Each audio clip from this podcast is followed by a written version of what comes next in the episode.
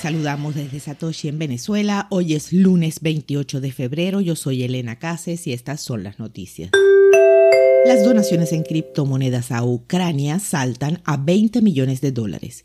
El llamado del gobierno a Ucrania a hacer donaciones para resistir la invasión rusa y brindar ayuda a los afectados ha sido acogido con entusiasmo por la comunidad. Más temprano este lunes, la cifra alcanzó la marca de los 10 millones de dólares, pero un aumento significativo durante el día elevó la cantidad a más de 20 millones, según datos en cadena revisados por el IPTIC. El mismo lunes, Binance anunció que donaría 10 millones de criptomonedas al esfuerzo y lanzó un portal de financiación colectiva para alentar a sus usuarios a donar más.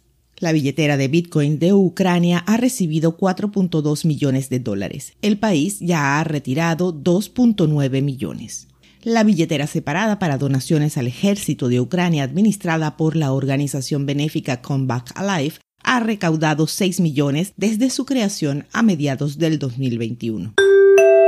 70 años de cárcel enfrentaría a estafador que robó 2 mil millones de dólares en Bitcoin. El Departamento de Justicia de Estados Unidos acusó al fundador de BitConnect, Satish Kumbhani, de malversar 2 mil millones de dólares mediante un esquema Ponzi de criptomonedas que engañó a miles de víctimas bajo la fachada de un programa de préstamos. Según el documento judicial, Kumbahani, de 36 años, dirigió una red de promotores para aumentar el precio de Bitcoin Coin, cometió fraude electrónico y operó un negocio financiero sin tener la respectiva licencia. En total está acusado de 10 cargos, incluyendo una conspiración por lavado de dinero internacional, y si es declarado culpable de todos los cargos, enfrentará una pena máxima de 70 años de prisión. Según el Departamento de Justicia, Kumbahani es ciudadano indio y sigue prófugo. En septiembre del año pasado fue demandado por la Comisión de Bolsa y Valores junto con Glenn Arcaro, uno de los principales promotores del esquema Ponzi en Estados Unidos. Los volúmenes de Bitcoin denominados en rublos aumentan a un máximo de nueve meses. Los volúmenes de negociación entre el rublo ruso y Bitcoin aumentaron a un máximo de nueve meses a medida que la moneda fiduciaria del país se desplomó a mínimos históricos debido a las consecuencias de la invasión a Ucrania. Los datos rastreados por Kaiko, un proveedor de investigación de criptomonedas con sede en París, muestran que el volumen de Bitcoin denominado en rublos aumentó a casi 1.500 millones el jueves, alcanzando el nivel más alto desde mayo.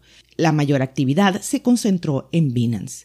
Los datos de Kaiko muestran que el volumen de negociación del par USDT rublos también aumentó a un máximo de ocho meses, moviendo 1.300 millones el jueves.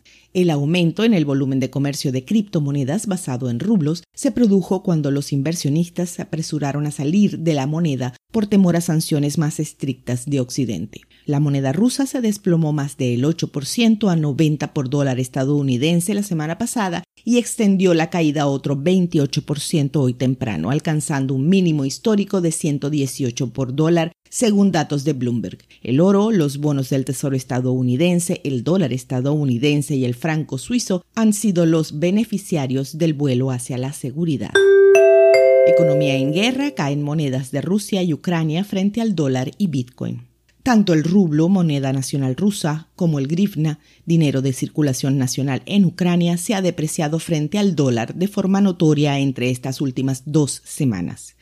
En las pocas horas que van de esta semana, el tipo de cambio entre el rublo y el dólar estadounidense se ha disparado alrededor del 30% en datos de TradingView, y el panorama se pinta más oscuro si tomamos en cuenta otro 8% que había subido la cotización de la moneda estadounidense en el periodo de siete días anterior.